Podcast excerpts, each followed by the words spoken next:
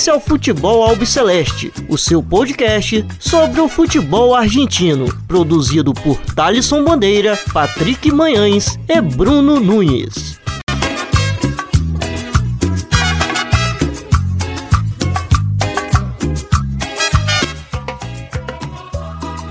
Salve, salve a todos vocês. Meu nome é Thaleson Bandeira.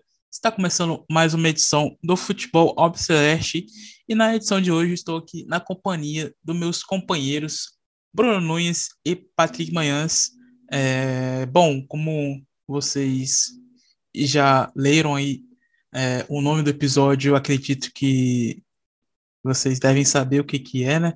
Mas a gente vai falar daqui a pouquinho o motivo do nome da pessoa estar é, na edição de hoje, mas primeiro quero saber como estão aqui é, meus companheiros de bancada virtual do Futebol Obsolete.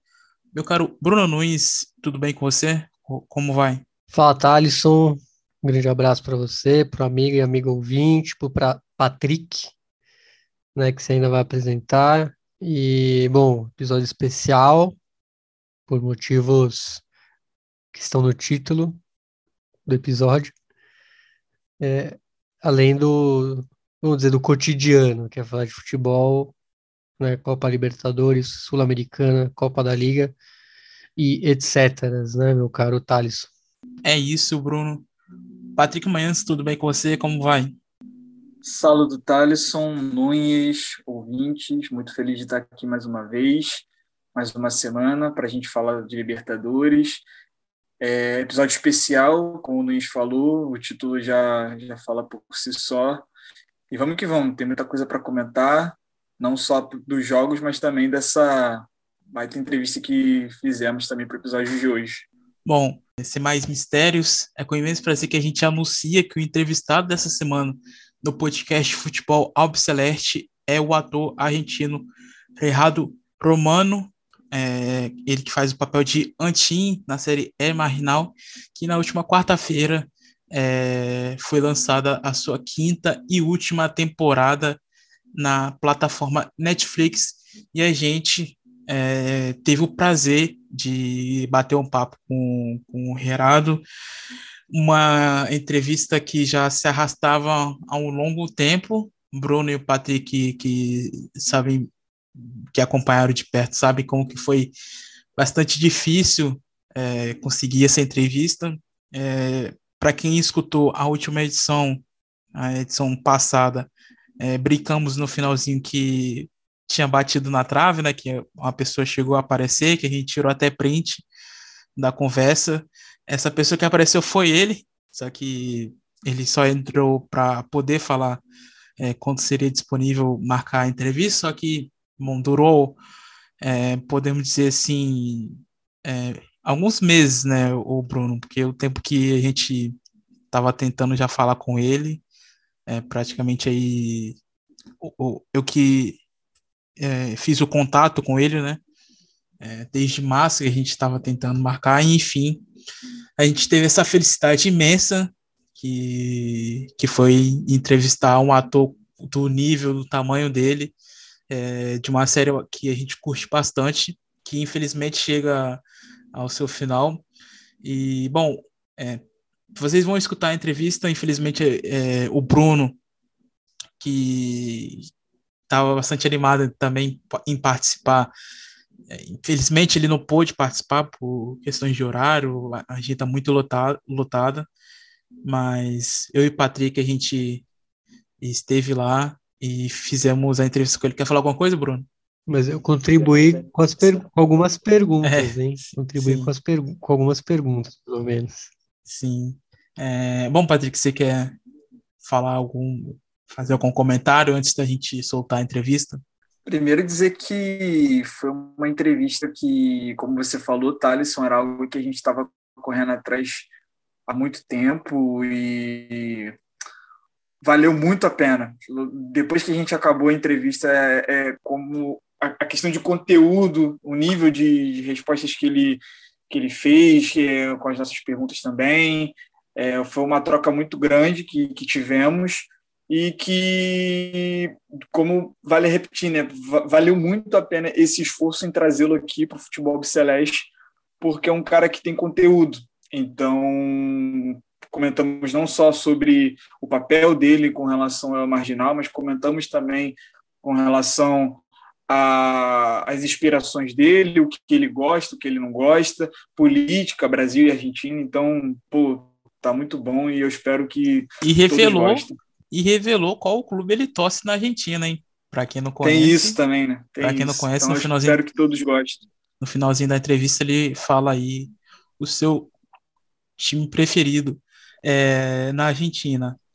Bom, é, o tempo dele é muito corrido, né? a toa tem uma agenda muito lotada e infelizmente a gente não conseguiu fazer uma entrevista longa como vocês estão acostumados aqui com quase uma hora de entrevista, mas o, o tempo que a gente teve foi um tempo assim é, maravilhoso, perfeito, que vocês vão acompanhar agora. É, aí a entrevista com o Gerardo Romano, ator é, argentino que faz papel de Antin na série El Marginal, que lançou aí a sua quinta e última temporada na quarta-feira na Netflix. Voltamos em sequência para o restante do episódio.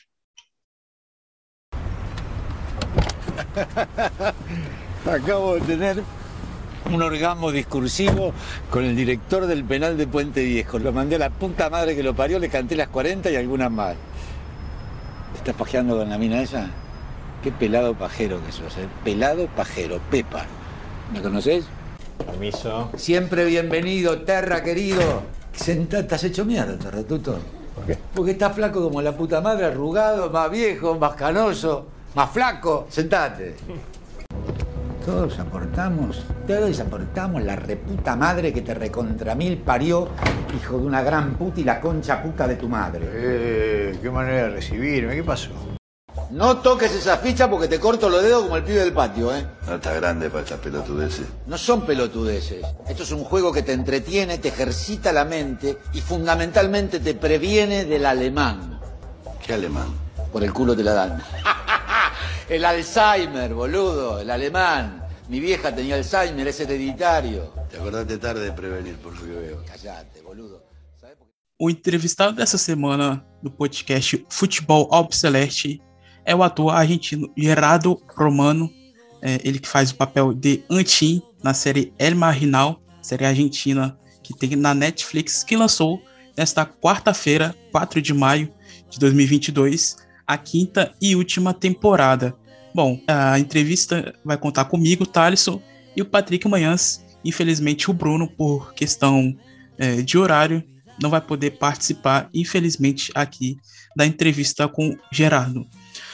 Vou iniciar a entrevista é, perguntando para o Gerardo como que veio a construção do personagem Antin. É, ele, ele já era desta maneira quando você leu o roteiro da série ou teve muitas adaptações conforme a série foi rolando? Eh, no, la, el personaje. Yo no leí, yo no leo las, todo, el todo el libro de televisión, de el- todo el programa. No lo leo. Leo solamente mi parte. Eh, eh, televisión, cuando se graba televisión, por lo menos en Argentina, este, es donde el actor improvisa más. Nosotros ya habla- hablamos de repentizar, repentización, ¿no? Eh, en el teatro y en el cine, lo que el actor dice, el personaje dice, este, ya es- está bien acabado, muy trabajado, se pide cierta precisión. Pero en televisión los tiempos son otros, y si bien cuando se trabaja para las plataformas se trabaja más parecido al cine, hay un cierto margen para improvisar. Y mm, lo de la improvisación depende del actor y del director y de la relación que establezcan. Del actor, si es un actor que tiene capacidad para improvisar acertadamente,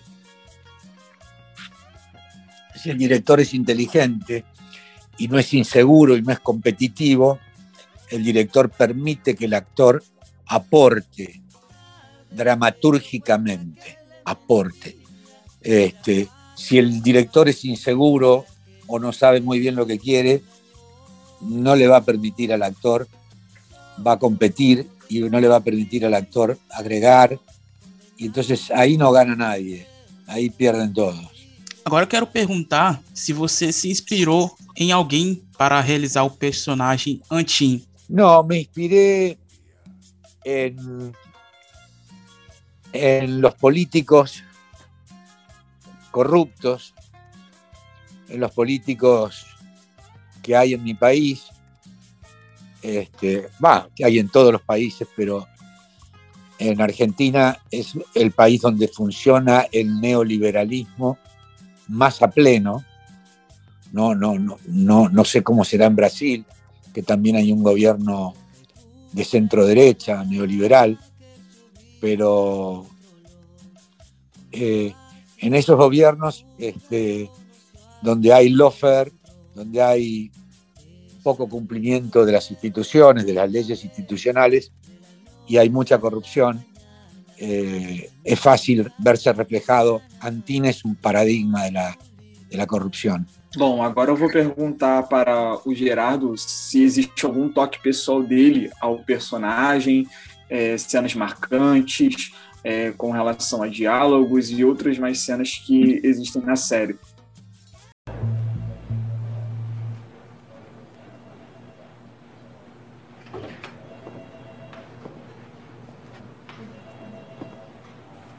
Mi querido Galván, lamento importunarte, pero no tengo buenas noticias para vos. Anda al grano, Pérez. Mira, he hecho una recorrida, he inspeccionado in situ y he podido establecer que en Puente Viejo hay hacinamiento, promiscuidad, insalubridad, maltrato penitenciario, torturas, homosexualidad, consumo de estupefacientes, violación de los derechos humanos. No más que en San Onofre cuando estabas a cargo. San Onofre a mi cargo era un ejemplo al lado de esto. Antín, vos me inicias un sumario Mm. y va a ser el último trámite administrativo que haces dentro de la fuerza. Con tu advertencia me limpio el quinto forro del orto. Te hago arrodillar, sacar la dentadura postiza y te hago que me chupes la pija hasta que se me gaste el frenillo. A mí de la pija y a vos de la lengua. Y te la vas a ver negra como la renegrida concha negra de tu puta madre. ¿Me oíste, viejo puto culo roto?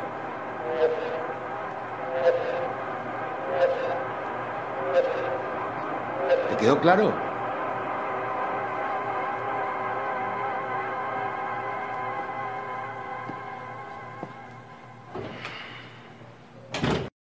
Te decía, soy un actor que aporta, que me gusta aportar, que improviso un poco, pero depende de la relación que se establezca con el director. En este caso, el director del Marginal, Alex Ciancio, es un amigo, me- tengo, tenemos mucha empatía y, este, y él sabe que le sirve que yo agregue, porque la imaginación en acción que tiene un actor, eh, eh, la, acción física es generadora de un impulso de improvisación, este, que no es lo mismo cuando alguien está pendiente de la letra, de estar diciendo puntualmente lo que está escrito.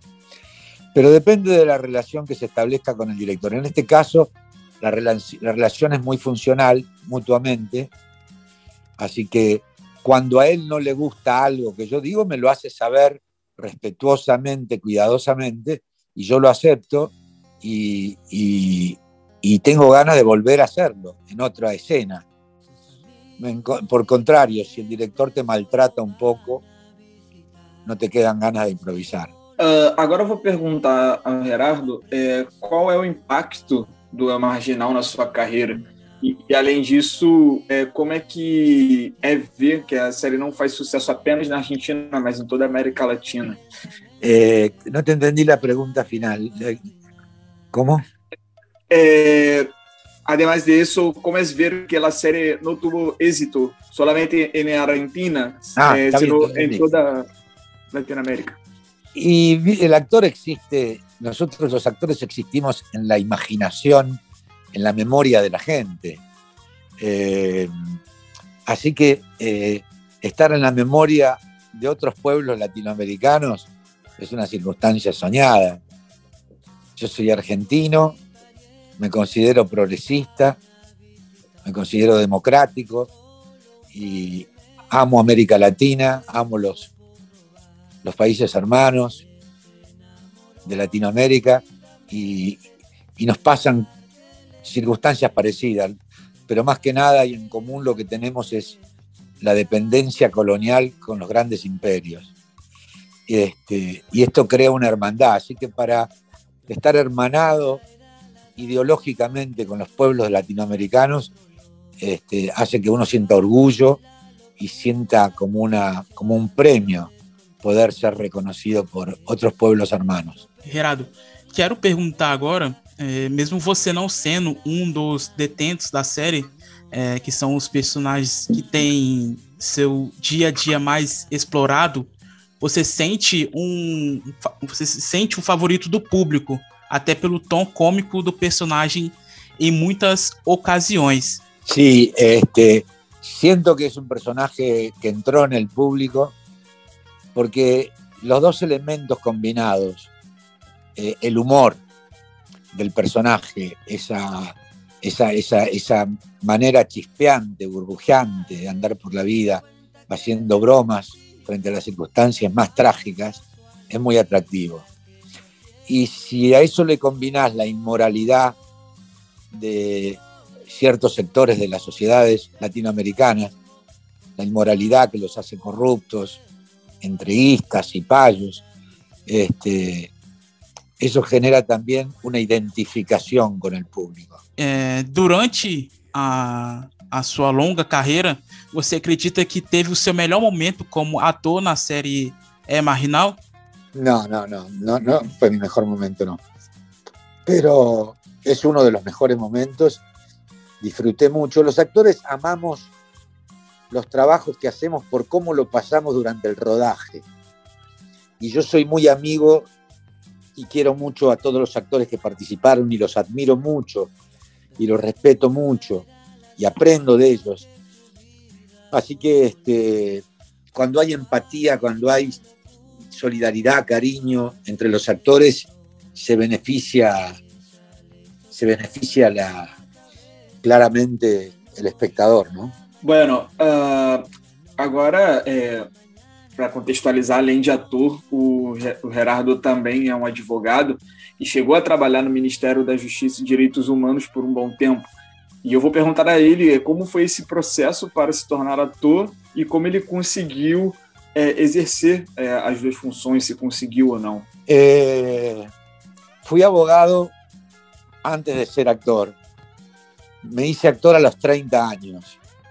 Este, yo participaba mucho en política cuando estudiaba abogacía y jugaba, practicaba mucho deportes de un modo casi profesional, jugaba al rugby. Y entonces eran dos actividades, la política y el deporte, que me abarcaban mucho, mucho tiempo y, esfuerzo. Y entonces, este, de pronto, cuando tenía 30 años, ya estaba bastante envejecido para ser deportista. Eh, empezaba a lesionarme mucho y, y, este, y, también vino la dictadura de los años 70 y la dictadura prohibió toda actividad política. Así que hubo una cuota de energía de, y de creatividad que quedó huérfana. Y entonces accedí a esta circunstancia de, de, de poder este, de poder avanzar sobre, sobre, el, sobre la, la, el teatro y la actuación. Y bueno, y estoy muy feliz de haberlo hecho. Bom, é, além de é, Marginal, a Netflix tem no seu catálogo outra série argentina é, chamada Case Feliz, que tem como ator principal o, Sebast o Sebastian Weinreich, que recentemente lançou o, o filme Granizo com Guillermo Francella, fazendo o papel do meteorólogo Miguel. É, e eu vou perguntar a ele se ele tem o costume de acompanhar outros lançamentos da plataforma. Não, não miro, não miro este, ficção. Miro deportes y política, pero no ficción. En general no, no miro ficción. ¿no? Eh, no, no, ¿No te gustan las otras películas, Gerardo? Sí, me gustan, pero no, no, no, es la manera que, que tengo de passar o tempo. É, no, no meio é, de Marginal, outra série que, que você é, que fez muito sucesso na América Latina, é, foi a série é, do Maradona. Como foi fazer parte é, dessa obra, fazendo um papel de uma pessoa muito polêmica na vida de Diego, que é o Carlos Frejo? ¿Cómo fue el, el, participar de la miniserie de Diego Maradona? Sí, sí. Eh, fue muy particular porque Ferro Viera, en general, cuando uno hace personajes en las historias, los personajes ya han desaparecido, han muerto, eh, no figuran más. Este, en este caso, el personaje Carlos Ferro existe, vive, y él estaba preocupado de que yo hiciera su personaje con verdad y fidedigna, fielmente, sin cambiar la verdad histórica. Y entonces este, que quería tomar un café conmigo, yo acepté, establecimos una relación amistosa, hubo empatía y, este, y bueno, y me, me, sentí muy, este, muy eh, amigo de, Ferroviera y él me dio mucha información que me sirvió. Y además poder ver al personaje, uno puede hacer el personaje de distintas maneras, pero yo, ya que tenía el personaje real, observé cuál era su gestualidad, sin hacerlo de un modo muy consciente. El actor observa y, y se va incorporando la información, las distintas informaciones de modo muy este, eh, irracional, de un modo no consciente, pero después uno va volcándolas en el trabajo e vai aparecendo o personagem. Agora vou perguntar para ele é, como que é, a se encaminhando para o final, é, como ele acha que será o legado para as próximas produções argentinas e latino-americanas. Bueno, supongo que este, el éxito y la aceptación que tuvieron en, América Latina y en Europa, hace que es un negocio también este, producir series, así que evidentemente ya funciona el negocio, la parte económica, y, este, y va de la mano con la parte artística en general, así que difícilmente sea, sea negocio hacer algo que no tiene buen resultado artístico. Así que espero que abra, que abra mercados Hoje teve o lançamento da quinta e última temporada da série Marginal e eu vou perguntar para o Gerardo é, o que podemos esperar dos últimos capítulos do Presídio de Pueteverro. É claro que sem spoilers, né? Mira, este, esa pregunta no te la puedo contestar porque yo no leo todos los libros. Yo leo solamente mis escenas. Así que yo no sé cómo es la historia, la historia general. Sé lo que le pasa a mi personaje y lo que le pasa con cada uno de los otros personajes, qué interacción tiene. Sé muy bien lo que quiero, lo que pienso y lo que me pasa, lo que, me gusta y lo que, no me gusta, pero no, no sé de los otros personajes ni sé de las situaciones dramáticas de las otras escenas. No, no, sé que no es muy frecuente, pero la verdad es que no leo el libro cuando me lo ofrecen, leo solamente mi parte, ojeo un poco así, y este, pero no, no, no conozco la historia completa. Y es más, después cuando está terminada y grabada, a veces no la vi. Por ejemplo, el Marginal 4 no, la he visto. Lo de Maradona, vi el primer capítulo porque se dio en una red carpet, en una, en, un, en, una en una velada para los actores y la prensa. Pero no, no, no, es raro que te, lo que te digo, pero sé que, sé que es así, pero bueno, es como, me, como mejor me va. Com o fim da, da série, é, gostaríamos de saber quais são os planos para o futuro, né? No caso do, do Gerardo, né? E se ele pode nos adiantar algum filme ou série em que ele possa participar ou que esteja convidado para participar. Sí, cómo no. Este, mira, estoy haciendo una obra en Argentina que va por la octava temporada, ocho años, que se llama Un judío común y corriente, eh, de lo cual disfruto mucho. Y este año empecé la octava temporada. Este es una obra muy interesante que me atrae y disfruto muchísimo cuando la hago. Así que este, me, me siento muy, muy halagado de haber participado y no sé, probablemente la miniserie de Maradona se haga los demás capítulos en los cuales estoy. Este, sigo con el teatro con el judío común y corriente y estoy por estrenar una película que se llama Los Bastardos, este, que el martes la voy a ver y y bueno, este, ah, y tengo una película para hacer en Colombia, cosa que me atrae mucho, poder trabajar en Colombia. Bueno, y después me gustaría mucho poder trabajar en Brasil, pero bueno, tiene que aparecer un personaje que sea un argentino. É, bueno. E, bom, já que ele é, adiantou sobre, é, sobre Brasil, é, quero perguntar se ele já veio alguma vez ao Brasil, se ele já visitou alguma cidade aqui do Brasil.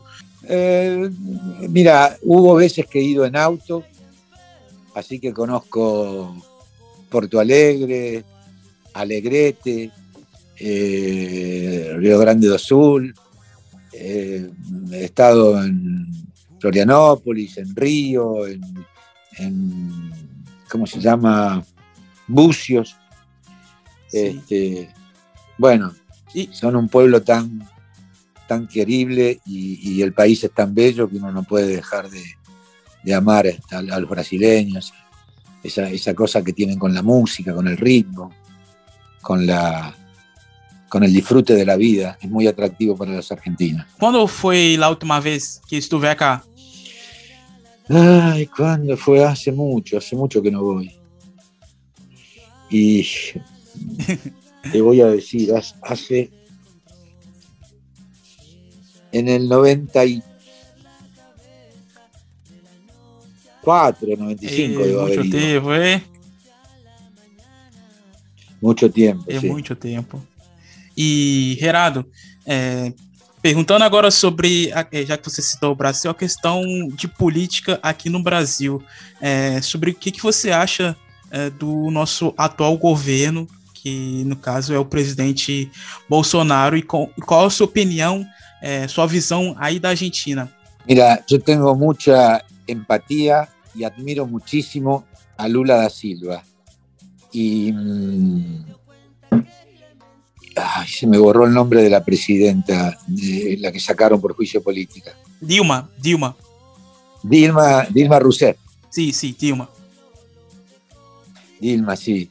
Este, Dilma estuvo en Argentina hará tres años. Hicimos un, un recital este, dedicado a Brasil y a Dilma especialmente. Así que tuve la posibilidad de estar hablando con ella, una persona encantadora.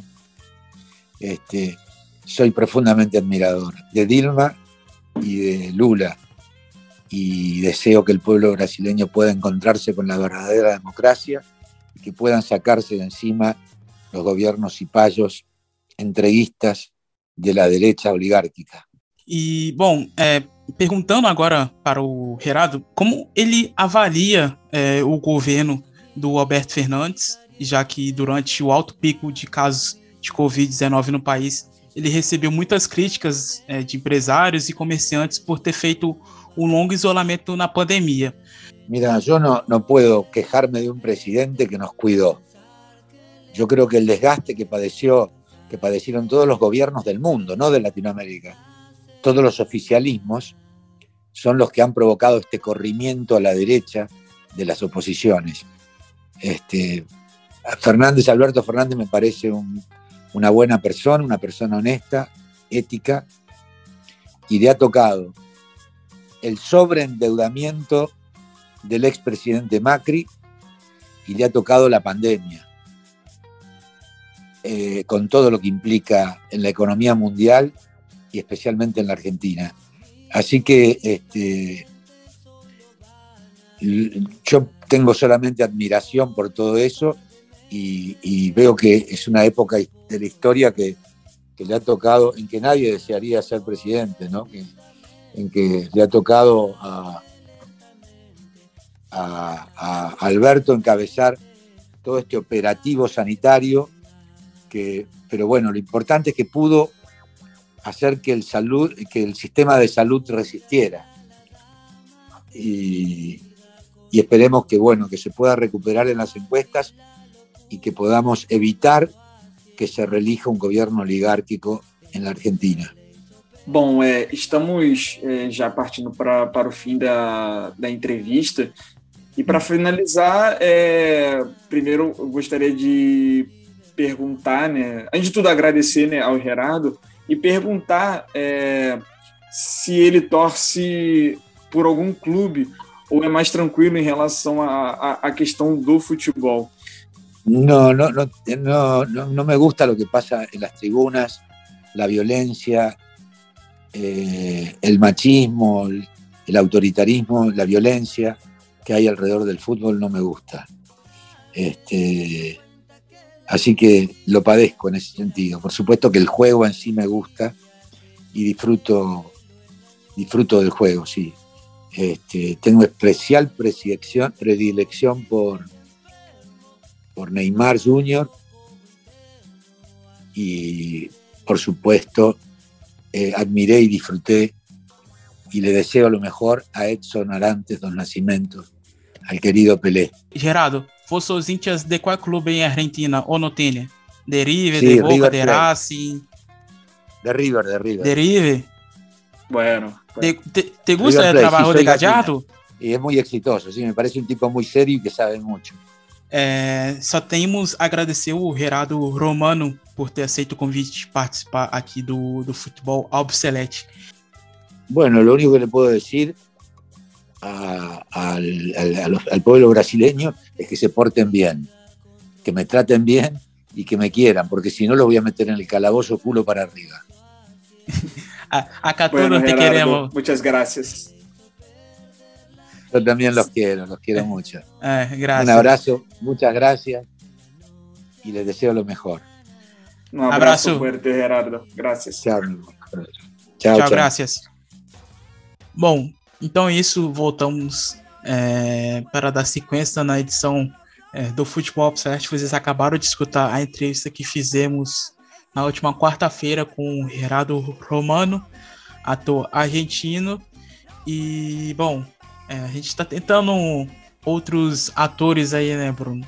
Tem, tem um aí que a gente está tentando, que infelizmente não tivemos um retorno, que foi de outra série argentina que lançou recentemente, mas quem sabe daqui a algumas semanas a gente tenta novamente o, o contato com ele e consiga trazer ele para cá, né? É, é como você falou, né, antes da entrevista, né? A vida de artista é muito atribulada. Então é, se conseguir já é, é genial, né? Assim como conseguiu com Gerardo Romano. Mas é difícil mesmo. Por causa da, da vida corrida e fora que as, as datas é difícil bater, né? Por exemplo, eu não consegui estar nessa. Mas não podia ser em outro dia, porque senão era a oportunidade né, uma em um milhão, então teve que abraçar esse horário mesmo. Então é, é difícil, mas a gente tenta, né? Bom, então é isso. E peço que você que tá ouvindo a edição, você que curtiu essa entrevista, é, deixa um comentário lá na divulgação do episódio no Twitter, falando se foi legal, se a entrevista foi boa, para poder para a gente poder receber o feedback de vocês, que é muito importante, né? Bom, é, agora vamos é, falar sobre Copa Libertadores, é, quarta rodada da competição. É, essa semana tivemos a vitória do Estudiantes sobre o Bolso, é, o nacional aí do, do Uruguai, visitando pela segunda vez seguida a Argentina, né? Teve recentemente em Liniers, dessa vez agora em La Plata. E o Picharata de Russo Zeliski muito bem, é, tanto na Libertadores quanto é, na competição é, argentina, na Copa da Liga Profissional. E praticamente, na minha opinião, já deixou mais que encaminhado a sua vaga para a próxima fase, né, Patrick Manhãs? O jogo aí foi marcado por polêmicas, enfim, como que você viu aí essa vitória do Estudiantes pelo placar de 1 a 0 é, sobre o Bolso? Primeiro, eu concordo com você com relação a, a esse encaminhamento do, do Estudiantes. É um grande passo que o Zenlisk dá e é uma grande temporada que o Zenlisk faz com o time do Estudiantes, não só na Copa Libertadores, mas como também na própria Copa Profissional é, Argentina. É, eu gostei muito da postura do, do Estudiantes uh, contra esse Nacional do Paulo Repeto, que não se defendeu, veio também para cima do Picharata. É, gostei muito da coletividade da, da, equipe do Estudiantes, muito pelo lado direito, é, Manuel Castro, Leonardo Godoy, o próprio Leandro Dias também, o Zuc sendo é, presente em quase todos os setores do, do campo. É, Bozelli também fazendo muito aquele trabalho de referência e também saindo da, da, da própria referência para poder ajudar o time na construção. Mas foi, apesar de gostar das duas equipes, da postura das duas equipes, eu achei que foi um jogo muito disputado no meio campo, tendo muito aquele aquele perde, perde, depois recupera, perde, recupera.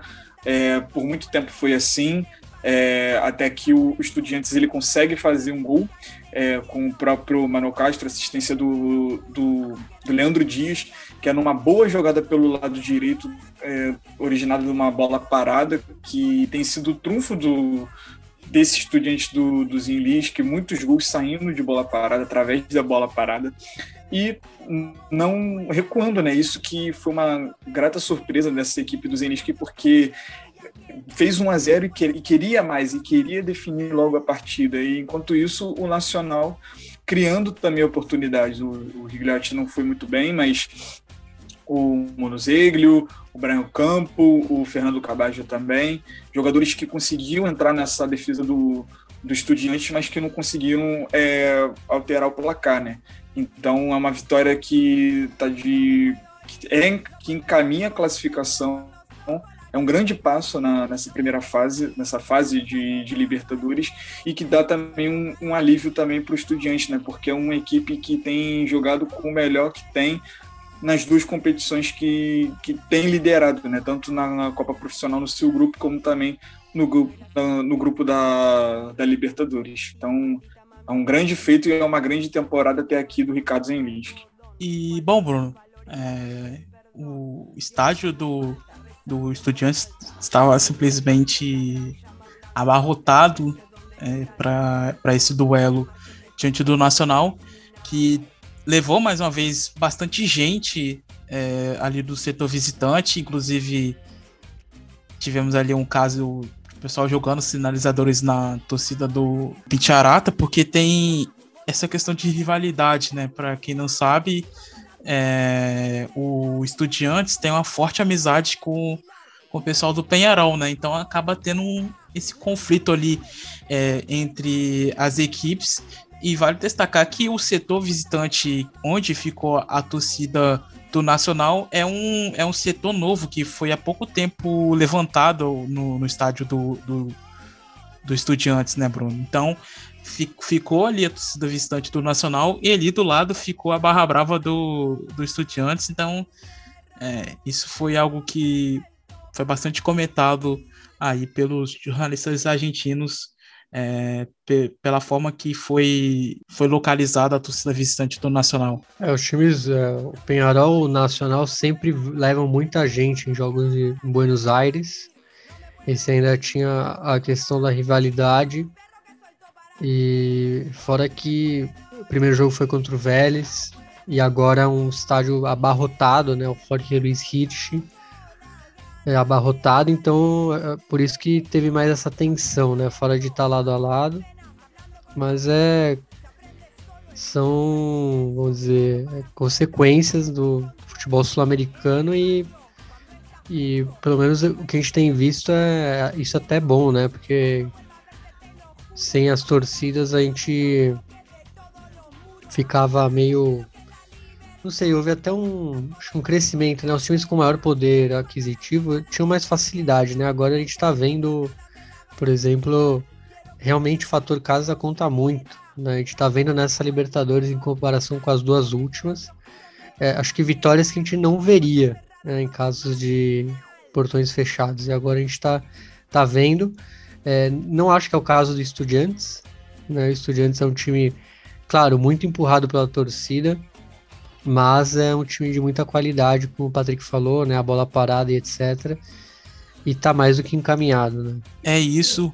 Bom, é, próxima partida é entre Colón e Cerro Portenho. Vitória também muito importante do, do Colón, é, diante aí da equipe paraguaia, que venceu por 2 a 1 com gols de Farias e Christian Bernardi. Essa vitória que deixa o grupo G ali todo embolado, né, Bruno? Porque o Cerro lidera com 7 pontos e logo atrás vem o Colón também com 7 e na terceira colocação ali o Olímpia teve uma vitória importantíssima sobre o Penharol que, que acabou ficando com 5 pontos é, na terceira colocação. Então é um grupo ainda que está muito aberto, mesmo o Penharol é, estando com apenas 3 pontos, com só, só vencendo uma partida, pode ali nos dois próximos jogos é, diante do Cerro Portenho e Colón, que são partidas em casa, pode garantir ali sua classificação, né? Mas é, é, é um grupo que tá, tá uma disputa muito boa, onde quatro times podem garantir as suas vagas na próxima fase da Libertadores, né? É, mas esse grupo tava se desenhando algo assim.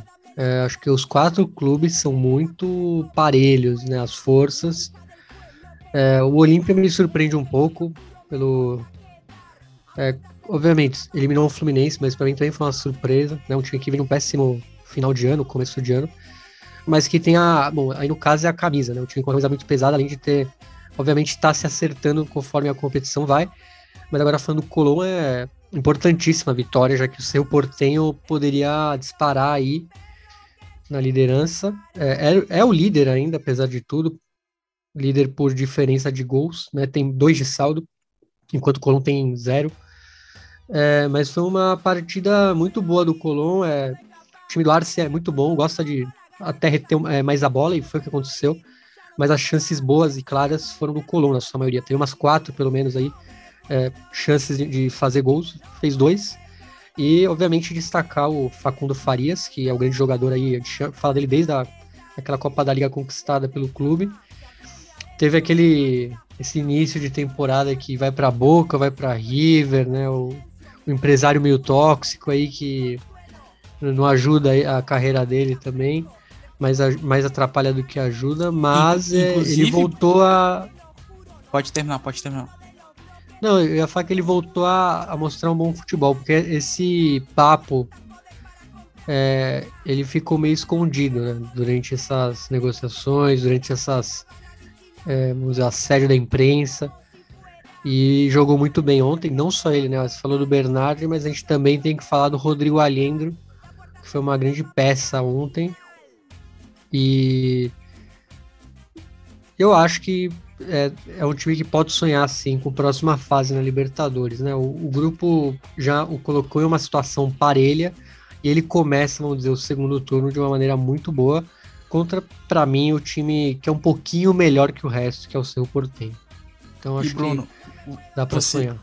Você citou aí a questão do, do empresário, do Facundo Farias, ele que em certo tempo ali ficou no banco pelo Falcione, né? O Falcione acabou deixando ele algumas partidas no banco, é, entrando só na segunda etapa, mas pelo visto é, tá voltando ao seu futebol normal, né? Sim, tá é, voltando aos poucos ao seu futebol. É, nas últimas rodadas tem aparecido mais e realmente fez muito mal para ele. Essa especulação, esse, esse jogo do empresário com os clubes acabou realmente prejudicando. De fato, prejudicou bastante ele. mas aos poucos vem ganhando o, protagonismo que ele tem, né? Ele tem que ser o protagonista desse Colón. Então, se o Colón quiser avançar, surpreender até no mata-mata, quem sabe, tem que estar com o Farias é, em grande forma. Aí. Em Córdoba tivemos empate entre Tajeres e Flamengo em 2 a 2 é, Um jogo ali marcado por amizade, né, Bruno? Flamengo deixando um recado é, no vestiário, agradecendo e tudo mais. As duas equipes tirando uma foto é, juntas antes do começo da partida. União Flageres, né? Flageres. Flageres. É, eu tinha, eu tinha visto, né, a, a, filial aqui de São Paulo colocou uma, um vídeo do jornal La Voz, que é o maior jornal lá de Córdoba, de fez um vídeo fazendo alusão que, tipo, diferente do que aconteceu com River e Boca, não teriam problemas os brasileiros que lá fossem. E era um vídeo meio que falando, ó, come aqui o choripan, né, toma Fernet, um vídeo bem amistoso, legal até. É, sem, sem puxar saco também, mas era um, um vídeo legal que no fundo o futebol é isso, né? Também é conhecer novas culturas e tal, convidando os torcedores do Flamengo a conhecerem aí Córdoba. E, e, no dia do jogo realmente foi o que aconteceu, né, Thalisson? Deu a entender que foi bem amistoso o clima, diferente do que a gente viu é, nos últimos. É, acho que nas, basicamente toda a Libertadores que a gente viu. É, infelizmente, obviamente, alguns casos, casos isolados, mas que deveriam ter mais, é, vamos dizer, uma punição mais, mais dura e tal. Vi alguns é, alguns tipos de. Né, algumas punições para aqueles torcedores, tanto do Boca quanto do River. Mas, é, pelo menos o exemplo aí cordobês foi de amizade e, e, vamos dizer, sem problemas. Né? Os flamenguistas aparentemente não tiveram nenhum problema lá em Córdoba, assim como os cordobeses, né? Quando vieram aqui, aparentemente não tiveram problemas. Certo. Bom, Bruno, falando de pibola, é uma partida aí que praticamente deixa é, o Flamengo, é, na minha opinião, garantido já na próxima fase. É difícil o Flamengo perder é, essa primeira posição. E esse time aí do Pedro Caixinha, que ainda, desde a chegada dele, não está se encontrando muito bem, não, hein? Será que estão esperando, estão cavando a saída dele? e trazer de volta o Cacique Medina, porque o time até o momento é, não tem dado liga, né? É, mas, por exemplo, no jogo contra o Flamengo, foi um time que criou bastante até, né? Teve várias ocasiões, é, mais, os dois, mais que os dois gols, acho que poderia, poderia ter arranjado mais um. É, na, sabe, me parece que na Libertadores é um pensamento e no, na Copa é outro. Que o time da Libertadores não está fazendo feio. Né? O grupo o grupo se configurou de uma maneira é, clara. Eram quatro clubes é, em crise é, em seus campeonatos. Obviamente, o Flamengo tem a vantagem por ter o melhor elenco e os, os outros três que se virem, né? Mas todos em crise. E o Tajeres está muito bem, porque a, a Católica, em tese, Muitas, muitas pessoas botaram como a segunda força, mas perdeu o técnico. O Sporting Cristal, que não é um time tão ruim, é, também não, é, não conseguiu se, se encontrar. E esse empate, querendo ou não, é, pode ser um dos poucos pontos que o Flamengo perca nessa, nessa, nessa primeira fase. Então, acho que no final não, o Tajeres da Libertadores não é o problema, né? O problema é o que vem mostrando na Copa da Liga. E também temos que considerar que o Caixinha pode estar querendo focar muito em passar de fase e depois ele deu uma atenção para o campeonato nacional. Espero que não seja tarde demais, mas realmente, nacionalmente, é um time que vem decepcionando bastante. Inclusive, você citou a Católica, salvo engano, o Eduardo Domingues foi cogitado por lá, ou não? Eduardo Domingues, treinador do Independente, para deixar claro, né?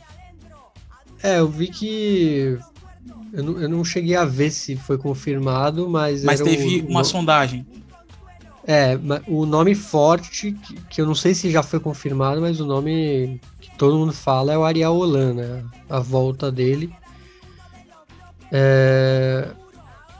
mas eu, eu também não, não vi, mas é, é porque assim, foi um início de ano muito ruim, né? A Católica vem de um tetracampeonato invicto e esse ano saiu do, vamos dizer, do comum. Começou muito mal o campeonato e, e a gente tá vendo na, na, Libertadores. É um grupo que talvez fosse o time 100%, é, passaria acho que até com facilidade em segundo lugar.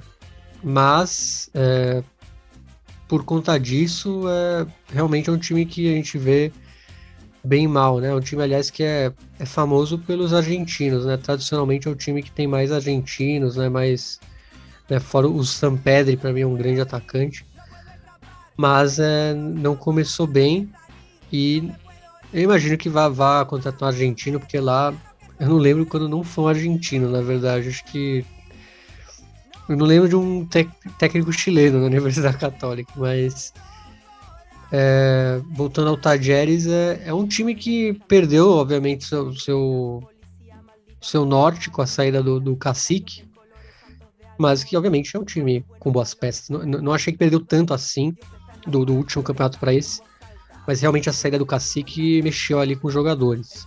É, não, não sei se é fazer é, vamos dizer, estão querendo demitir o cara, eu, eu acho que ainda não, mas eu acho que é muito isso.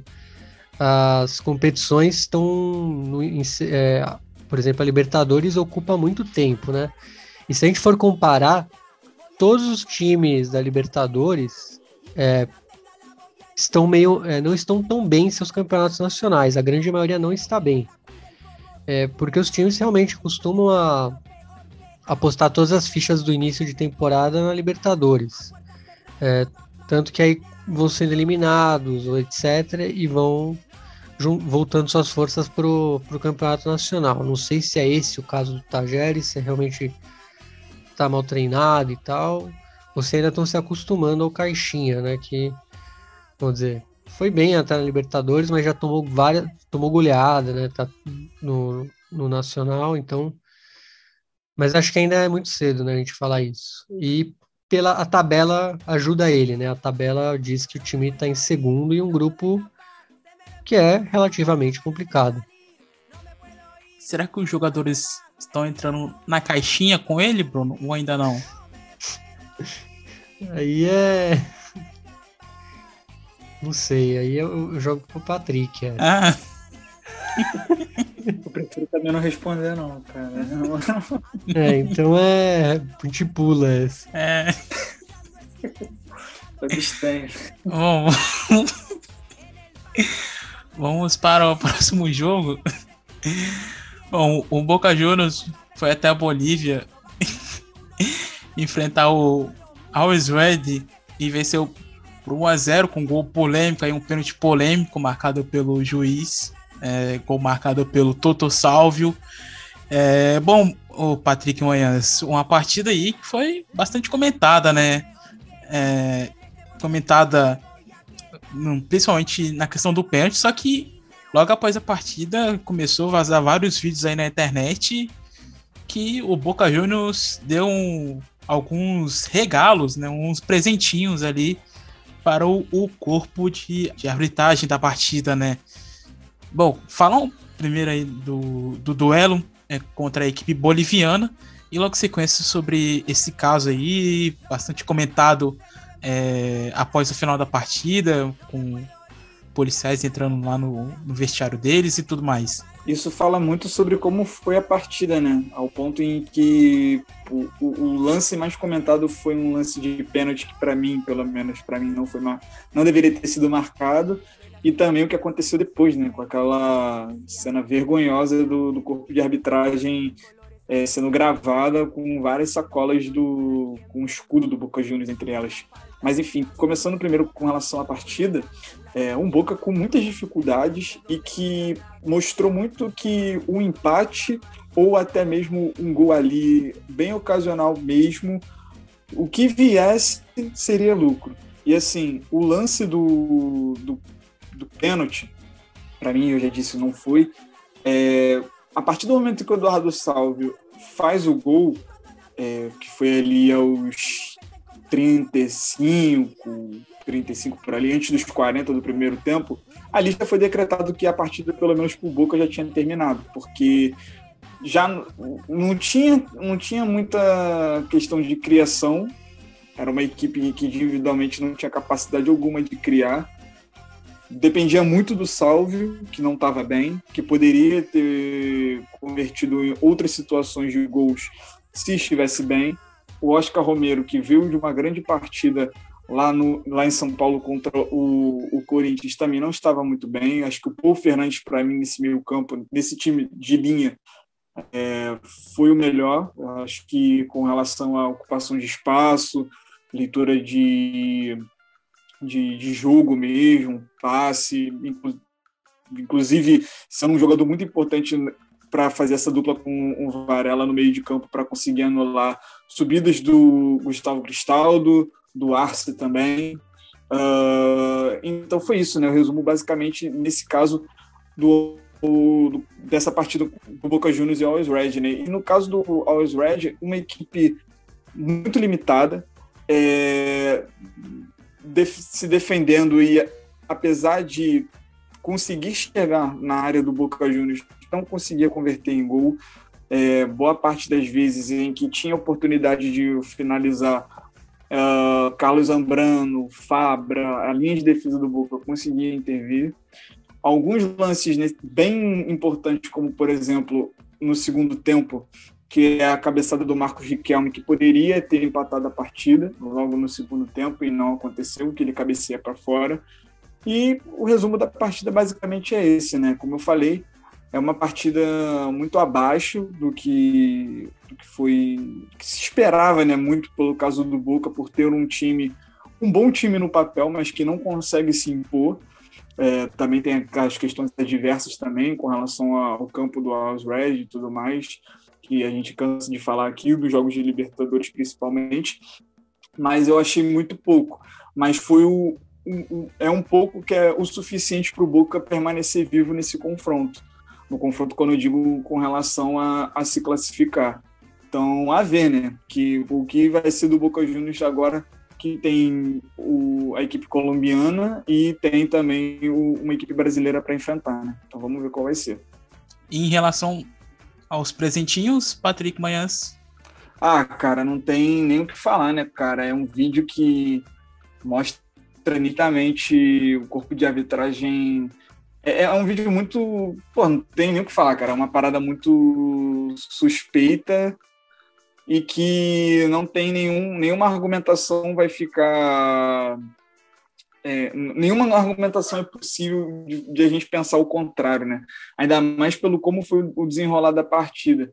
Que aí quando tu vê, por exemplo, pô, tudo bem, não tem árbitro de vídeo. Aí o juiz marca um pênalti daquele, na distância que ele estava, que nitidamente não foi pênalti, e aí o jogo termina 1 a 0 e tem uma cena dessa, pô, mano, é, é impossível não pensar que o Boca Juniors jogou no bastidor. É, é, impossível mesmo, sabe? Mas assim, é uma questão em que a Comebol deveria apurar investigar, porque isso realmente é um caso para se investigar mesmo, sabe? E ver qual as medidas serão postadas com relação a isso. Na minha opinião, eu acho que, cara, tipo, na, na próxima semana isso já nem vai ser falado mais, né? Porque uh, vídeo que, como a Comebol trata casos é, absurdos com relação a, a, que extrapolam dentro do, do, do, campo, né? Então, eu acho que vai ser nada demais. Acho que semana que vem. Eu vou ficar muito surpreso mesmo se a Comebol adotar alguma postura com relação a isso, além de uma nota na no Twitter. Então, a ver, né? Como vai ser os próximos capítulos. E, bom, o Patrão Bermudes, que é um, integrante ali do Conselho de Futebol do Boca Juniors, Patrão Bermudes é, já foi jogador do clube, inclusive, ele falou que, que é um hábito do Boca Juniors ficar dando presente para o, é, para o corpo de arbitragem durante as partidas. E assim, para mim causa estranheza ficar mandando presente antes da partida, né, Bruno? É algo assim, curioso e ele Detalhe. falou abertamente em relação a isso hoje, já que hoje foi um assunto principal é, na Argentina é, desses presentes é, no vestiário ali da arbitragem. Ah, e o pessoal fala assim, ah, que é coisa pouca e tal, mas é, se fosse uma coisa comum, os dois dão camisa sempre, beleza. Mas a gente sabe, né? Se um, um clube te dá uma camisa e o outro não, você vai ficar meio. você vai ficar, pô, será. Que que é isso, né? É uma coisa estranha. E mesmo sendo algo bobo, é algo que pode fomentar algo, né? A gente não sabe como que, quem são os árbitros, qual a situação, né? Vai que é que nem eu que coleciono camiseta. Pô, os caras me compram na hora.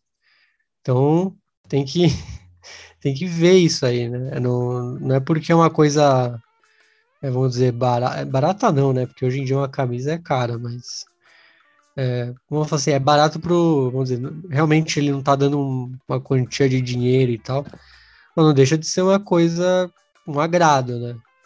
Então tem sim que ficar de olho nisso e não acho muito ético, não é se fosse um protocolo de todos, tudo bem, mas como se só um dá, aí já tá errado, né? Mas causa estranheza é, eles aceitarem, né, Bruno? Esse, eles, como tipo, pessoa principal da partida, deveria recusar, né? É, mas aí é de cada um, né, Thales? Infelizmente, a gente sabe que o pessoal ali é, tem atitudes independentes, né, do, do que, mas obviamente o correto seria não aceitar ou pelo menos avisar, assim, não, isso não vai rolar hoje e tal. Mas é. Tem, isso acho que deve ser um dos presentes mais tranquilos que eles já receberam, né? Acho que eles vão ganhar outras coisas. E acho que até mais, mais caro, etc. E acho que ninguém noticia. Então, é, não acredito que seja também um costume só do Boca. Né? Tem que ver isso aí, né? Como falo. Mas é, temos que. Não é legal, né? no fundo não é legal.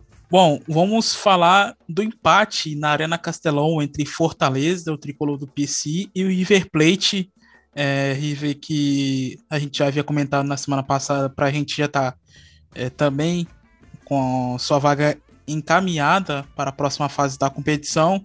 É, a equipe é, cearense abriu o placar com Tino Romero, é, com 4 minutos de jogo.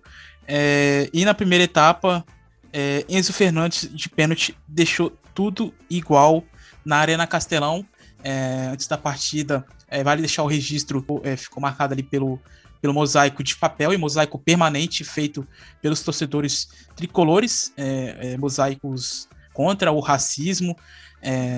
muito boa a iniciativa da, a iniciativa dos torcedores do, do Fortaleza, né, o Patrick? Eles que já há alguns anos tem feito é, vários mosaicos interessantes. Ele tem, tem uma parceria, tem um projeto, não sei ao certo, se vou até olhar melhor aqui depois. Mas muito boa a iniciativa. Eu não, não consegui ver a partida, mas me falaram que a, que a televisão não mostrou nenhum dos dois mosaicos, né?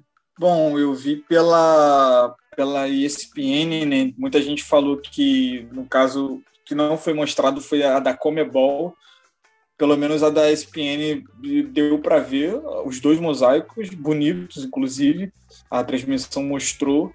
É, a torcida está de parabéns, não só pelo mosaico, mas também pela festa que fez. É, é, claro que no caso do mosaico existe uma mensagem muito além daquela mensagem de empurrar o time, mas com relação a uma mensagem que está acima de tudo no próprio esporte, inclusive, que é a questão do, do respeito às pessoas, respeito no, no quesito de com, com relação à sociedade. E é isso, né? A torcida está muito de parabéns, vale sempre esse, fazer esse registro. E com relação à partida, foi uma partida muito boa, eu gostei bastante, muito por conta da postura do próprio Fortaleza do Voivoda contra o River do Gadiardo. Eu acho que essa partida mostrou duas coisas muito importantes, né? De como a torcida ela potencializa também o jogador a, que, a querer acreditar que é possível vencer e que como esse jogo é muito diferente do jogo da ida do turno, né? Do, do turno anterior, lá no Monumental de Nunes, né? Como a postura ela faz com que mude muito a, a, o andamento de uma partida, né? Porque no caso do jogo do Monumental, é, vimos um Fortaleza que se defendeu bastante, que criou poucas oportunidades, mas criou chances sim. É, para nessa no Castelão tentar ser protagonista e foi protagonista e fazer com que o River Plate ficasse muito perdido. E isso aconteceu boa parte no primeiro tempo, se não ele todo, que a, a postura do Fortaleza em marcar a saída de bola do Armani, do Dias e do Martinez desde cima, tabelas em velocidade, Lucas Crispim, o Lucas Lima também jogou muito, sendo o, o último toque, né, o, toque de finalização de boa parte das jogadas. É, a imposição da equipe para conseguir recuperar a bola o quanto antes para poder machucar de verdade o River Plate, e o River Plate perdido no sentido de não conseguir é, achar a melhor solução para poder escapar dessa pressão. Né? Então, muitas das vezes era um passe do Tomás Pochettino afogado, o, o Nicolás Della a solução acabava sendo lançamentos em, em correria do Julian Álvares, que foi muito bem marcado, é, teve, foi muito bem anulado. Eu acho que ele teve mais espaços, principalmente no segundo tempo, em que o Fortaleza. Primeiro pegando o primeiro gol, é um lance muito bonito entre o Lucas Lima e o Crispim, e depois terminando no Romero. Um lance de pênalti, que é o empate do River Plate, que eu achei pênalti. Muita gente falou que não, mas eu achei, porque o Marcelo Benevenuto ele abraça, se eu não me engano, é o Pochettino, e aí a cobrança do Enzo Fernandes é perfeita. Uh, e no segundo tempo tem aquela aquela também a falta de, do árbitro de vídeo na, na Libertadores na fase de grupos. É um absurdo que não tenha porque poderia estar 2 a 1 um se o juiz tivesse marcado pênalti no, no Kaiser porque o Kaiser ele sofre pênalti do Davi Martins. E só para fazer uma Fortaleza não dependia apenas dessa, desse pênalti não marcado para vencer, mas se houve um empate ou houve um tropeço do, do Fortaleza, se dá muito pelo Armani não ter deixado o Fortaleza fazer o segundo gol, porque a partida que ele fez essa noite foi incrível. Ele foi o Franco Armani de grandes noites que o River Plate teve em, em Copa Libertadores. Então, é, para mim, ele foi o melhor dessa partida, melhor até mais do que o próprio Enzo Fernandes que empatou a partida. Bom, é, última partida da equipe argentina está acontecendo agora é, em Bragança Paulista. O Vélez Sácio vai vencendo por 1 a 0 o Bragantino. Até o momento o jogo tá é, acabou de iniciar exatamente tem poucos minutos a segunda etapa. O Fortin de Liniers vai vencendo por 1 a 0 com gol de Lucas Prato. Infelizmente a gente não vai poder comentar sobre essa partida porque estamos aqui gravando nesse exato momento. É, bom, vamos então passar para a Sul-Americana, é, falar da vitória do Racing sobre o Cuiabá de virada na Arena Pantanal por 2 a 1 gols de Anibal Moreno e Enzo Copete, Bruno Nunes. É, mais uma vitória. O, o grupo do Racing acabou sendo generoso, é, apesar do meu lugar, né, que, que é o líder pelo saldo, né? Tem três, um a mais do que o, o Racing que está com dois. Mas é ótima vitória, né? Aqui no Brasil, na, ali na Arena Pantanal. E o destaque, obviamente, Enzo Copete, né? O Thomas Chancalay, o Piove muito bem, o próprio Tila Gomes, que vem substituindo bem o, o Gabriel Arias. E, bom, segue a, a Gagoneta, né? A Gagoneta segue aí empolgada, né? Apesar de ter é, tropeçado aí depois de um longo tempo sem derrotas, mas agora tá, tá voltando aí a, ao que a gente estava acostumado a ver desde o início do ano. E eu acredito que vai passar, né? O Melgar tem que. Eu imagino que o Melgar possa tropeçar aí nessas últimas, últimas rodadas. E se não me engano, tem o jogo em, o jogo em Buenos Aires, né? Em Avejaneira que pode ser uma final aí nesse grupo. Bom, vamos é, para o rival do Racing, né? Vamos falar do lado vermelho agora de Avejaneiro Independiente, que foi até o Paraguai enfrentar o General Cabageiro. Bom, Bruno, é, o, ali campo e bola ficou totalmente totalmente fora de cogitação, né? Antes da partida já que houve ali uma questão Sim.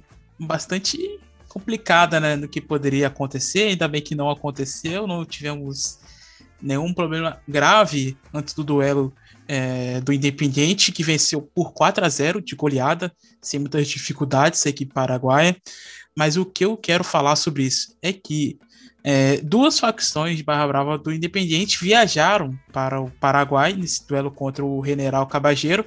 Para quem não sabe, para quem não tem conhecimento de toda a história que já vem acontecendo é, mais ou menos há um mês, dois meses, é, praticamente, é que o Bebote Álvares, o histórico capo aí da Barra Brava é, do Independente, quer retornar ao poder a todo custo, né? Ele que ficou afastado há um bom tempo, havia sido preso é, em 2018, salvo engano, logo depois ali da final da Sul-Americana, após extorquir o treinador do Rojo, é, Ariel Olan, pedindo dinheiro para viajar para o Mundial é, da Rússia de 2018.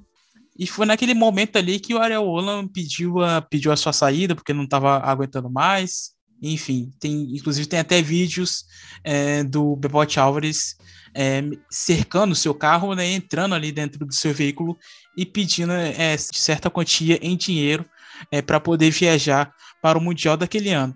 Bom, ele ficou preso por causa disso, retornou. Já há algum tempo ele não frequentava é, o Libertadores da América, mas agora, em 2022, ele decidiu, de qualquer forma, que é, chegou a sua hora, chegou a sua hora de voltar. E atualmente quem é, manda ali no, no, Libertadores da América, Henrique Bottini, é, é, a facção que se chama Los Dueños é, de Avejaneda, de um cara chamado Juan Inácio, é, Juan Inácio, o sobrenome dele não me recordo agora, que tem ali o poder é, da, da Barra Brava atualmente, que segundo o Bebote, há muita gente de outras equipes nessa, nessa torcida, nessa Barra Brava deles. Gente de Huracan, gente de Barracas, enfim. E teve outra Barra Brava que também tenta retornar ao poder, que é Somos Nós Outros, que é a do César Loquicho Rodrigues. Esse ex-aliado de Bebote, que até então é, havia assumido o poder quando ele se afastou é, no começo da década passada. Pois bem, é, para vocês entenderem, para poder chegar direto ao ponto do que aconteceu no Paraguai na última terça-feira. Há boatos de que é, Los Donos da Vejaneda é, fizeram um, meio que um pacto com Somos Nós Outros para se juntarem para poder é, derrotar é, Bebote Álvares. Então, para eles não, para ele não ter o, o para ele não assumir de volta essas duas facções até então que eram rivais se juntaram.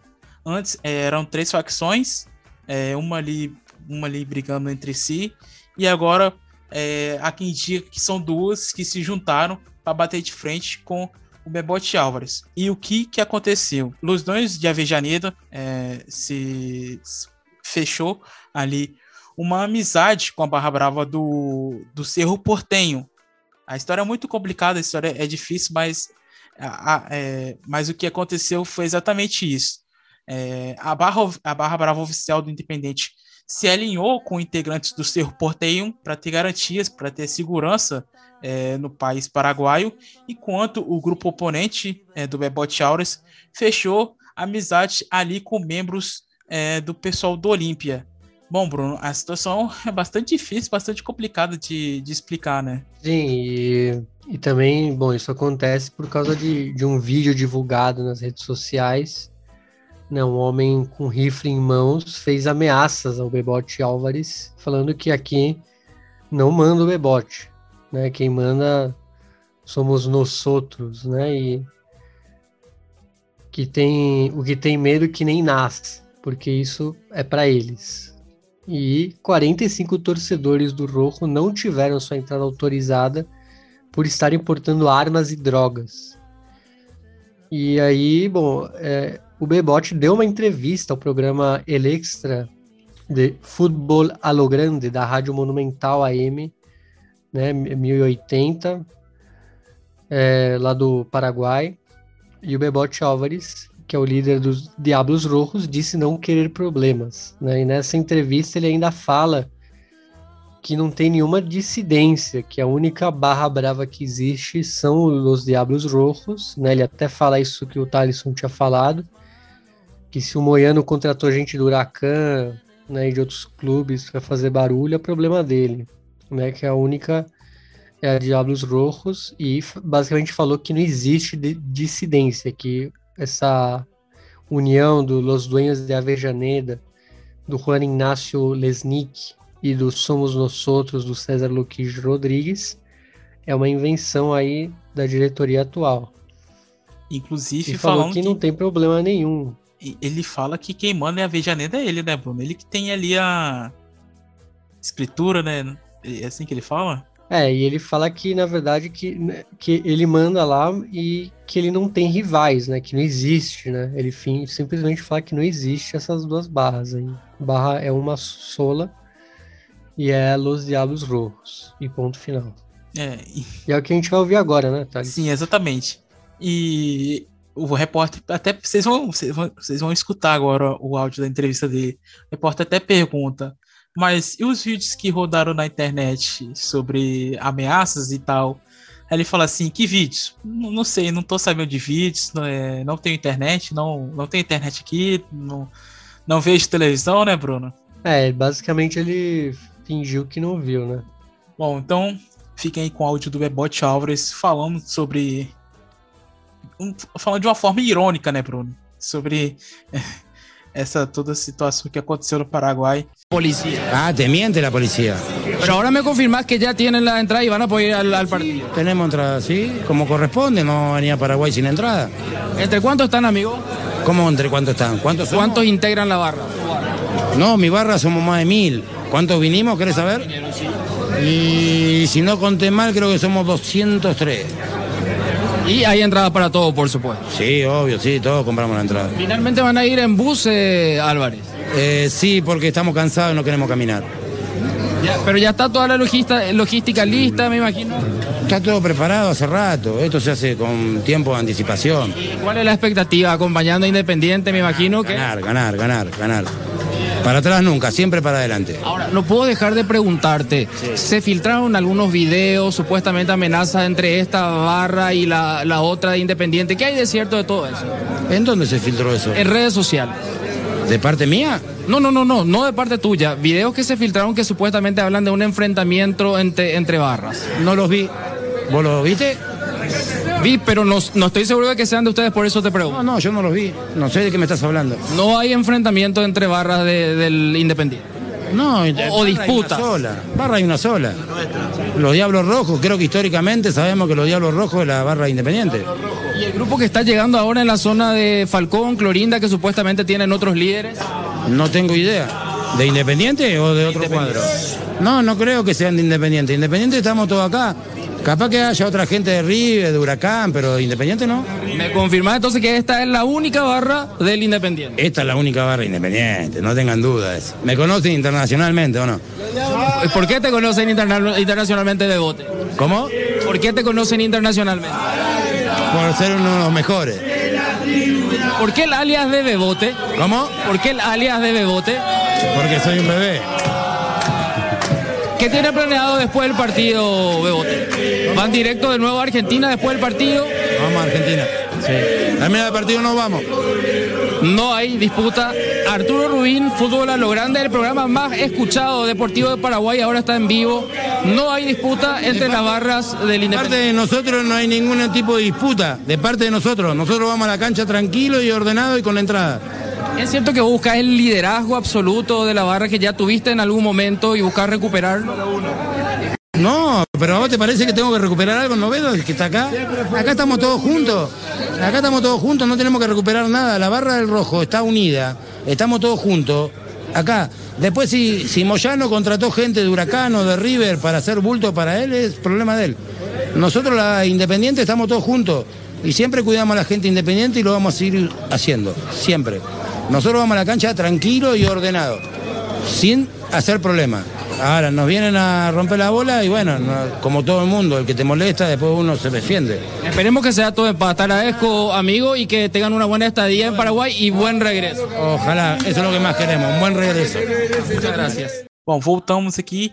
Antes da gente passar para o próximo jogo, vale destacar que ambas as torcidas compareceram no, no estádio, né? De um lado ficou é, o grupo de Bebote Alves e, e, do outro lado ali o grupo de Juan Inácio. É, bom, o próximo jogo é a derrota do Defensa e Justiça para o Atlético Goianiense. É... Bom, Bruno, Defensa e Justiça que nas últimas partidas não tem, tem é, enfrentado bastante dificuldades, né? Sim, e foi uma derrota que basicamente sepultou as chances aí do, do defensa, porque ele perdeu os dois jogos para o Atlético Goianiense. Né, o primeiro lá em Florencio Varela foi um, vamos dizer, um massacre do defensa e o Atlético Goianiense em uma chance fez o gol. E dessa vez foi um pouco diferente. O Atlético Goianiense dominou até a partida, a posse da bola, algo raro, né, em duelos contra o defensa. E também dominou as chances e fez logo. Fez 3 a 0 né? Aliás, uma falha aí do Sain, que fez o gol contra no terceiro gol. O Shailon muito bem. E depois esboçou uma reação, né? O, o Fontana e depois o Lucas Albertengo. Mas aí já faltava coisa de 5 minutos, 4. Realmente não deu para o time aí de Florencio Varela e tá se encaminhando a a ser eliminado. Tem três pontos só em quatro jogos, enquanto o Atlético Goianiense tem nove, e aí a, Liga de Quito, né, a LDU, também tem nove. Então, realmente, é, ele pode empatar em pontos se, o L, se a LDU e o Atlético Goianiense não pontuarem né, nas próximas duas rodadas, o que eu acho muito difícil. É, porque acho que até eles se enfrentam. Então, é basicamente adeus ao Alcon de Varela e de maneira surpreendente, né? Sim, exatamente. Bom, pelo grupo A, o Lanús foi até o Equador e empatou diante do Barcelona de Guayaquil. É... Resultado aí que é, deixou o Lanús na liderança, mas logo atrás vem o Barcelona de Guayaquil. Bom, Bruno, como que você viu esse empate? Um empate que praticamente são que, que, vai, que vai ser decidido ali, né? entre as duas equipes, já que a equipe paraguaia do Montevideo Wanderers está com quatro pontos, venceu é, o último jogo o Metropolitanos da Venezuela, que é, é o Lanterna com dois pontos, mas acho que a briga ali pela, pela primeira colocação vai ficar entre o Lanús e a equipe equatoriana do Barcelona, né? É, foi um ótimo empate justamente por causa disso, fora de casa e contra o principal rival no grupo.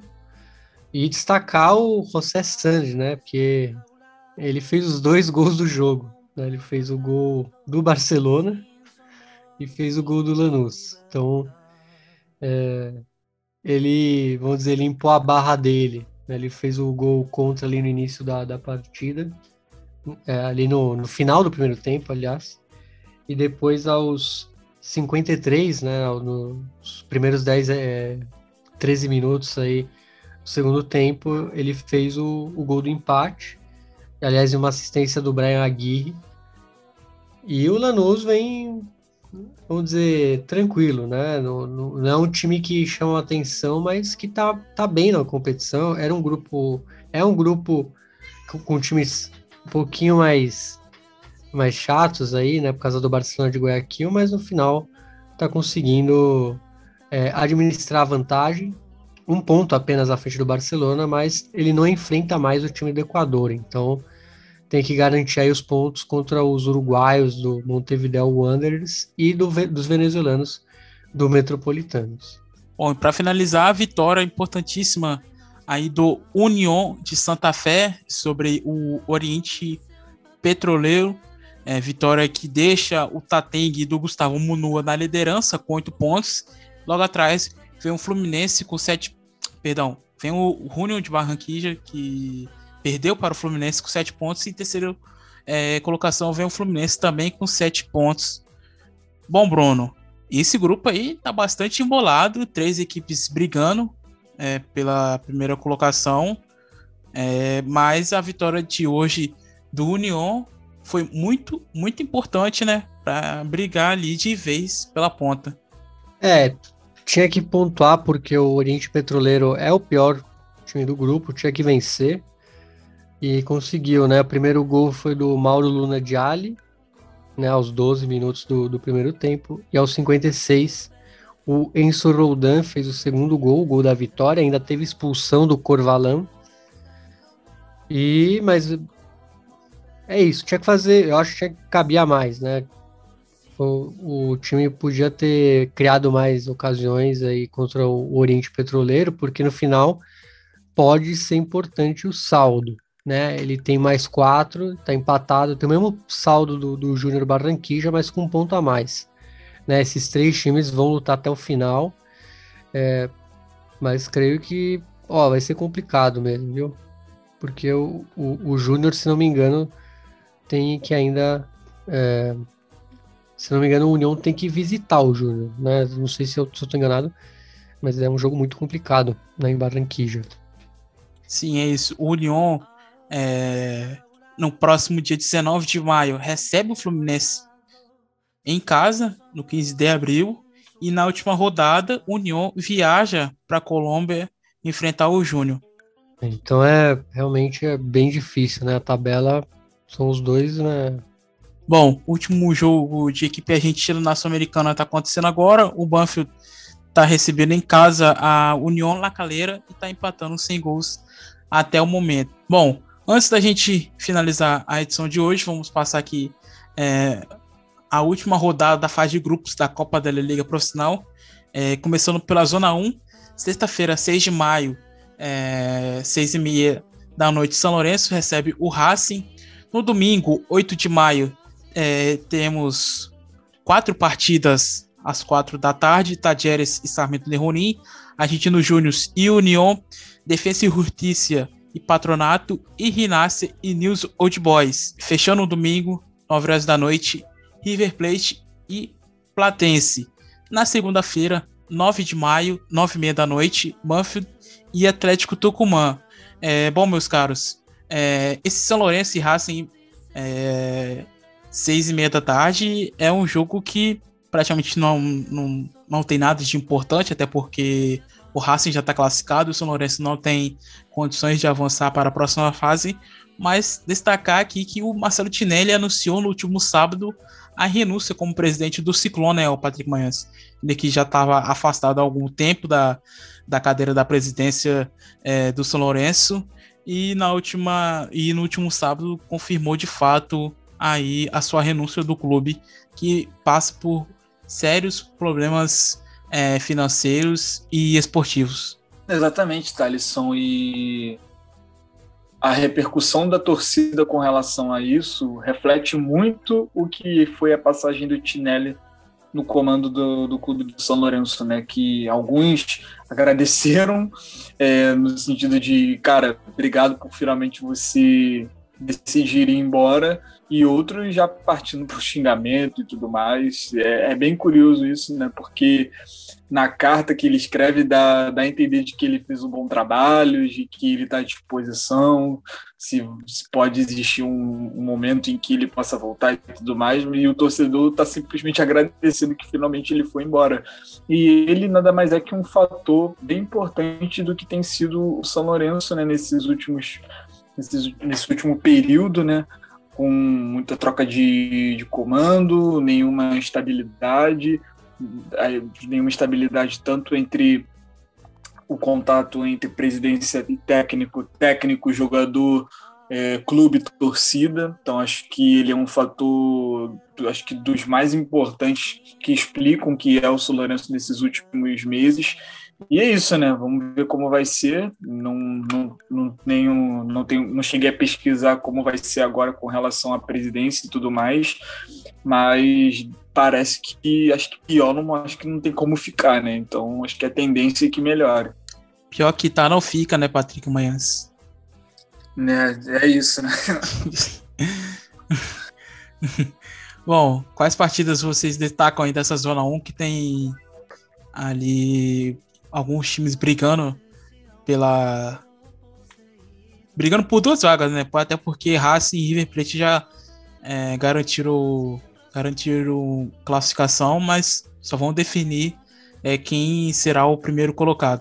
mas temos duas vagas ainda sobrando nessa Zona 1 de Copa da Liga Profissional, então quais jogos aí vocês vão destacar no domingo? Bom, eu vou ficar com Renasce News, né? Muito pelo que o News pode conquistar mais, é, uma dessas vagas, né? E tem jogado bem, o News tem conseguido bons resultados.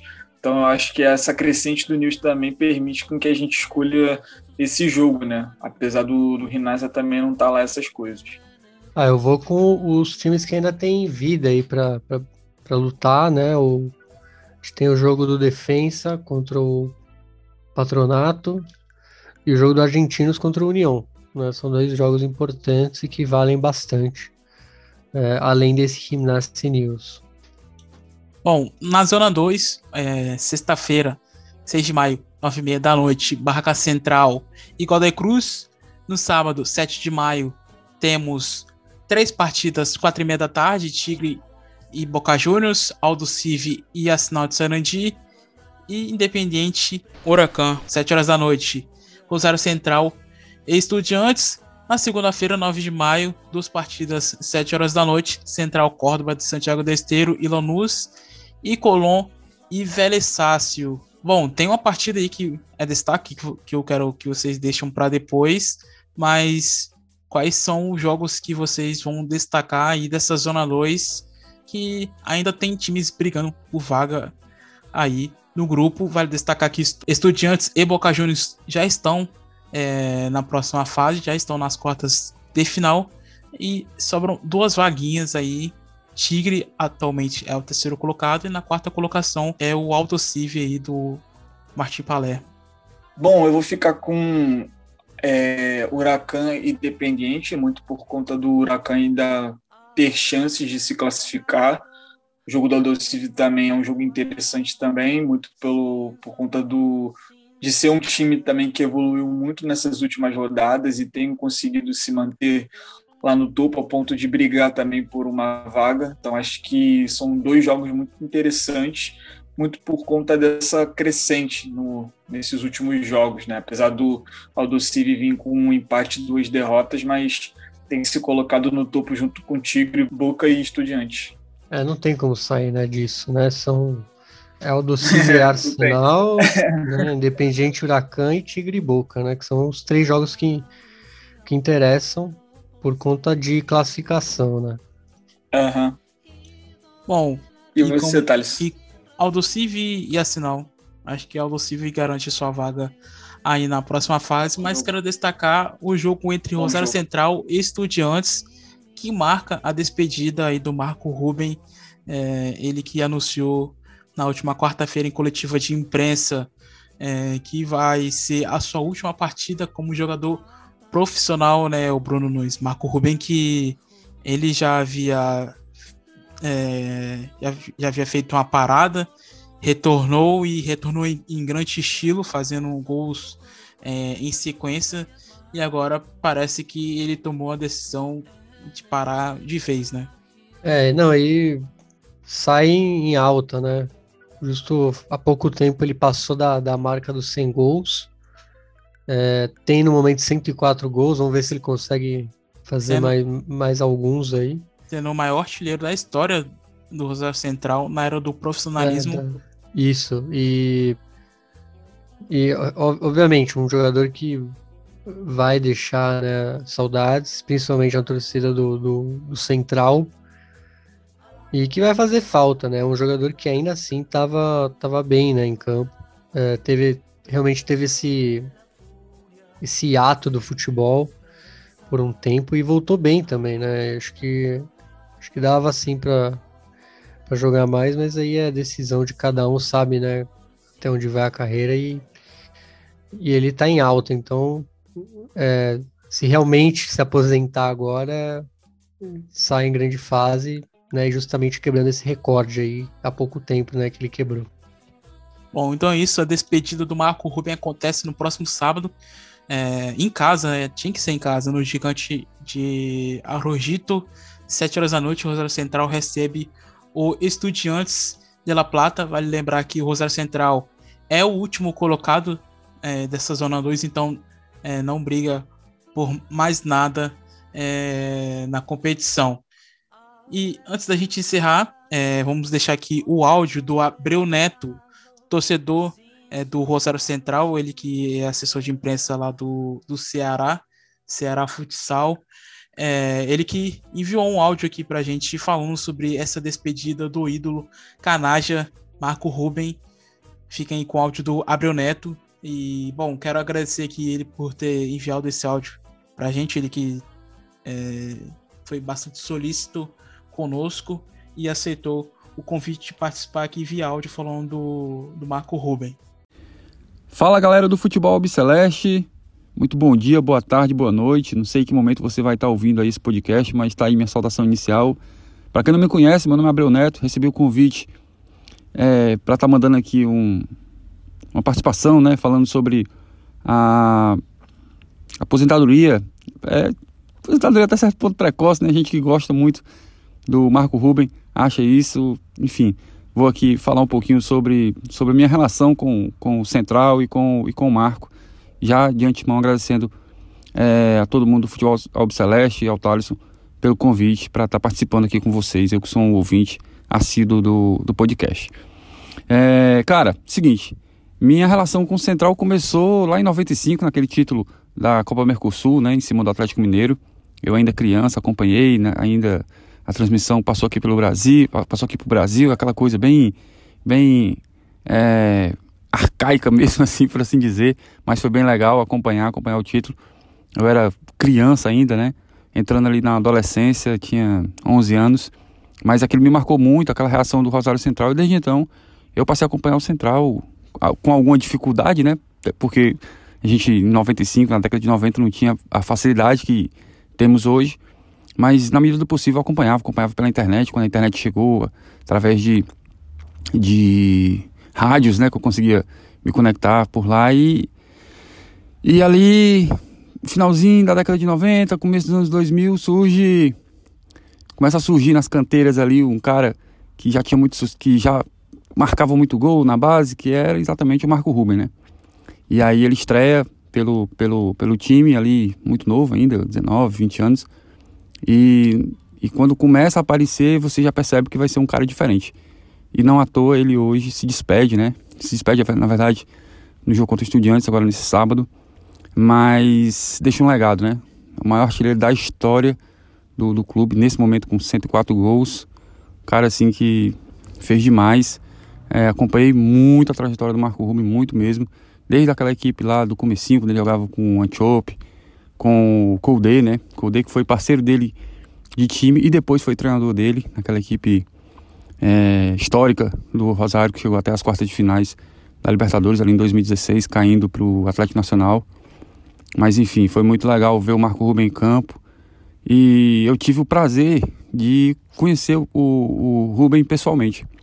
Em 2019 ele veio aqui a, a Fortaleza, veio jogar contra o Fortaleza e então eu trabalhava e trabalho ainda, né, na verdade, na assessoria de imprensa do Ceará, sou assessor de imprensa do Ceará. E eles foram treinar lá no Ceará. Então, assim, para mim foi um negócio assim fantástico. Eu, quando eu soube, eu já tinha a camisa, né, óbvio. Levei a camisa pela sinal, tem uma camisa dele autografada. Camisa do Rosário autografada pelo, pelo Marco Ruben. E, cara, quando eu, quando eu falei com ele, eu não vou mentir não, assim, eu tremi assim um pouquinho, sabe? Porque é um cara que a gente que eu via na TV e eu jamais pensei em conhecer o Marco Rubem. Cheguei a viajar para Argentina, viajei para Buenos Aires em 2017, mas não tive nem a oportunidade de ir até Rosário para para assistir um jogo do Rosário, enfim, ainda não tive essa oportunidade.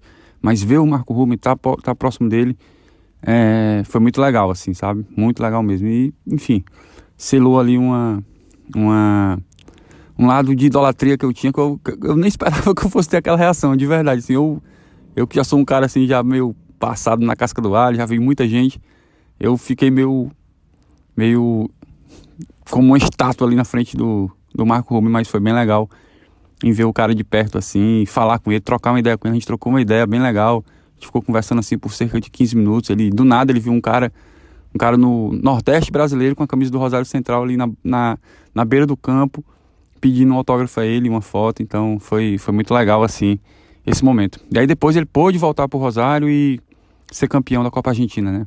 Que foi também assim um negócio fantástico, aquela conquista sob o comando do, do Bausa, mas comando do Bausa no, na beira do campo e comando dele dentro do campo, né? Então foi um negócio assim que para quem acompanha o Rosário, acredito que para quem é argentino e acompanha foi, foi um negócio fantástico, né?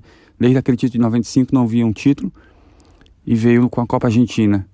E para quem não é argentino, né, para quem é brasileiro e gosta do Rosário, gosta de futebol, para quem gosta dessa relação jogador, clube, cidade, sem dúvida alguma, se sentiu ali representado com aquele título e com, enfim, com tudo aquilo que o, que o Marco Ruben entregou ao longo da sua passagem pelo Rosário. Uma pena, né? Uma pena ele estar tá se aposentando. Ele até disse na sua coletiva de imprensa, na sua última coletiva de imprensa, né? Agora, recente, essa semana, quando ele anunciou, inclusive, a aposentadoria, que ele está se aposentando ainda em boa forma física, né? E você percebe isso, você percebe que ele, que ele ainda está bem fisicamente, que ele ainda consegue entregar alguma coisa, mas enfim, é, cada um sabe sabe o seu limite, né? E se ele tá parando agora, eu acredito que ele que ele chegou no limite dele, não físico, mas psicológico mesmo e, e até mesmo particular, né? Pensando na sua família, que foi o que ele próprio disse, né? Que vai ter mais tempo para ficar com a família, com os filhos, com a esposa, é, enfim. É ele que recente também perdeu perdeu o pai, né? Então um processo bem bem complicado quando ele estava aqui no Atlético Paranaense. Mas enfim, por tudo isso, por tudo isso que eu falei aqui, por tudo isso que eu elenquei, é, foi um prazer ver o Marco Rubem Campo, é, a forma como ele jogava, a forma como ele se entregava, o posicionamento dele dentro de campo, um cara com muito recurso técnico de direita e de esquerda de cabeça, um cara completo. Marco Rubem era um atacante completo, completo, completo mesmo. Quem pôde acompanhar ele de perto sabe bem o que eu estou falando, sabe que eu não estou falando isso só porque eu sou um fã incondicional dele. Então é isso, minha participação foi, foi essa. Agradeço demais a vocês pelo convite, agradeço demais mesmo, muito obrigado. E é isso, sempre que precisar eu tô aqui, qualquer dia, qualquer momento que eu puder participar, inclusive da gravação, será um prazer, tá bom? Um abração, saudações centralinas para vocês, um abraço, tamo junto. Bom, antes de finalizar, é, rapidinho aqui sobre Copa Argentina, tivemos a vitória do Alto Civil nos pênaltis sobre o Cole Reales por 3 a 2 no tempo normal. A partida ficou empatada em 1 a 1 na próxima fase enfrenta o News Old Boys que derrotou por 3 a 1 o Ituzaingó. E outra partida que tivemos essa semana na Copa Argentina foi a vitória do Flandria sobre o Sarmiento de Junín por 2 a 0 na próxima fase enfrenta o Ruinácia Esgrima da La Plata ou o Liniers. Bom, Bruno, então é isso, batacaço ou não, esse Sarmiento e Flandria? Ah, de certa forma sim, né? É, Mas né? nada fora do né, normal. Do, do, normal, assim, algo absurdo, né? É. Bom, então é isso. Edição chegando ao final. É... Só tenho a agradecer ao Brununes e o Patrick Manhãs pela companhia, pela parceria de sempre aqui em todas as edições do Futebol Ops Celeste. Só tenho a agradecer também a todos os ouvintes que têm compartilhado as nossas edições, escutado. Enfim, meu muito obrigado a todos vocês. Pô, eu que agradeço, Thaleson Luiz, é, ainda mais nesse episódio, porque é um episódio muito especial. Não que, o, que outros, os anteriores não fossem, mas ver um espaço que a gente está conquistando e vendo os convidados que vêm é, para agregar também no futebol celeste, gente que tem tentado o máximo a ir para fora do campo.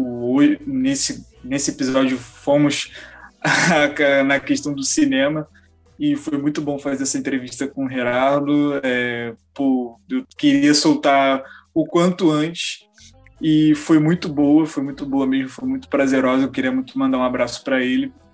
Ele que mandou um saludo para a galera daqui do Brasil que, que gosta também da série, que gosta, que simpatiza com o personagem. Enfim, é, eu peço também muito para que os ouvintes possam dar aquele feedback, também seguir as redes do Futebol Celeste, principalmente no Twitter, compartilhar também as nossas histórias, as histórias que a gente tem é, postado na, na rede do Twitter do Futebol Celeste, ativar as notificações e também nos seguir em, nas plataformas de áudio, porque estamos por lá, estamos falando de futebol argentino, estamos falando muito sobre cultura argentina também.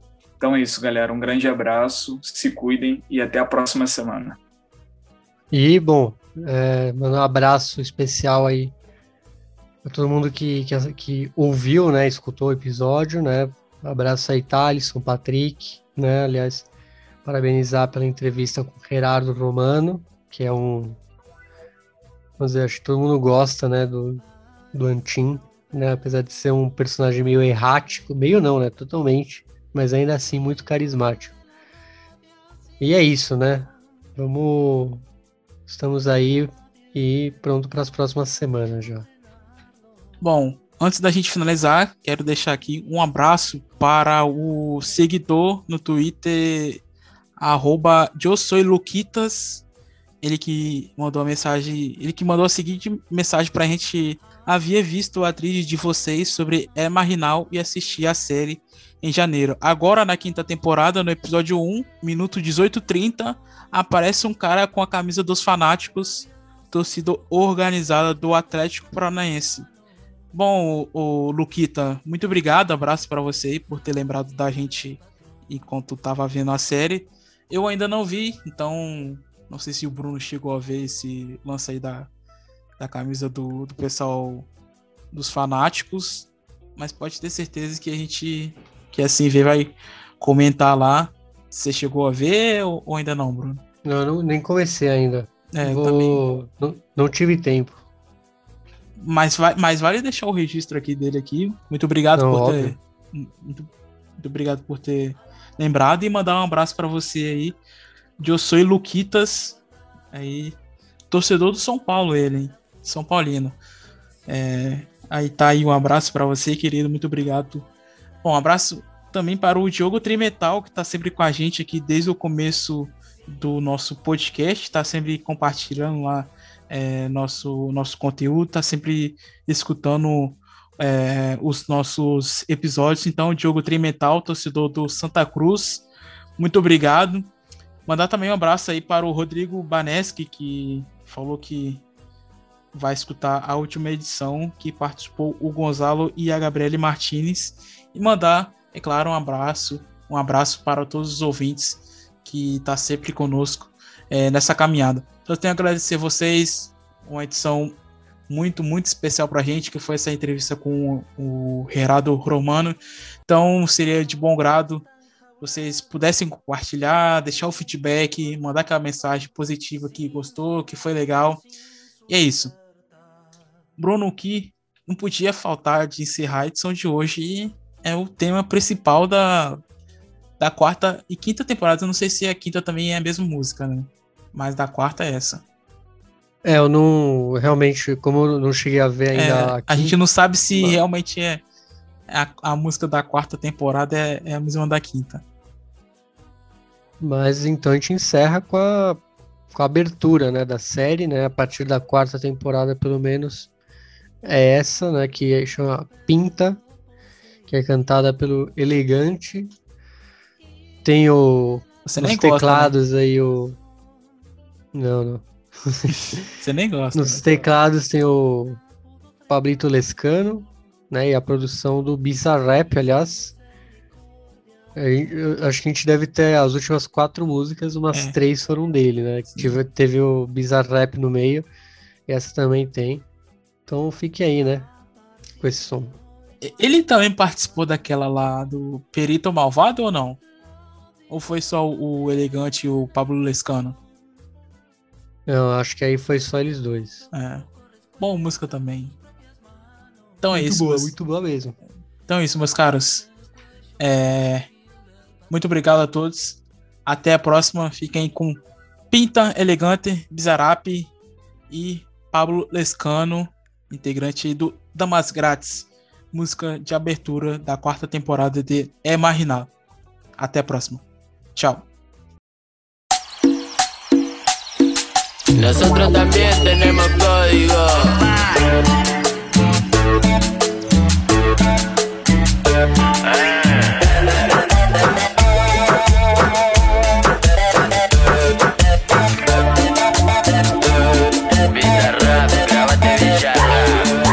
Yo tengo esta pinta porque pintó visera, gafas, zarpado en conjunto. No me cabe que me falten el respeto. No me apure que yo siempre ando bien suelto. Y ya me conocen por varios barrios.